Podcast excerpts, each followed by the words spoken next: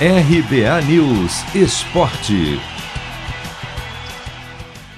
Zagueiro Thiago Silva sai em defesa de Neymar, que pode se despedir da seleção brasileira antes do esperado.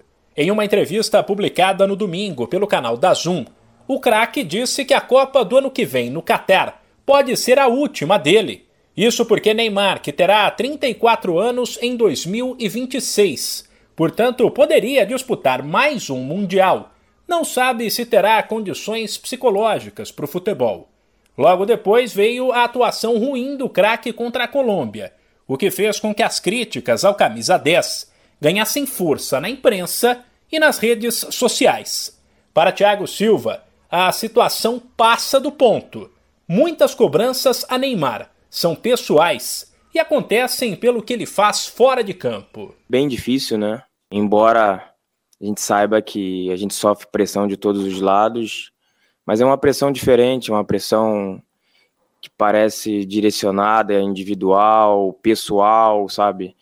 A gente deixa muito de lado, a gente está deixando muito de lado o que ele vem fazendo dentro de campo e focando em outras coisas que, que não é interessante. E ele se cobra muito, a gente, a gente sabe também que, que, que tem que fazer melhor jogar melhor, ter um entrosamento melhor. É, ele sabe que não fez um jogo de todo de, de, de, Neymar, né, que a gente costuma dizer. Ele tem essa autocrítica, ele se cobra bastante, mas só que a cobrança ela não, não, não é de acordo com o que ele faz dentro de campo e sim fora dele. Então ficou uma cobrança muito forte, coisas que não tem nada a ver. Considerado um dos líderes da seleção, Thiago Silva ainda disse entender que a pressão faz parte do futebol mas citou o que aconteceu com ele mesmo depois da Copa de 2014, para reforçar que as cobranças muitas vezes são exageradas. Passei por alguns momentos aqui dentro, bem semelhantes, principalmente depois da Copa de 2014.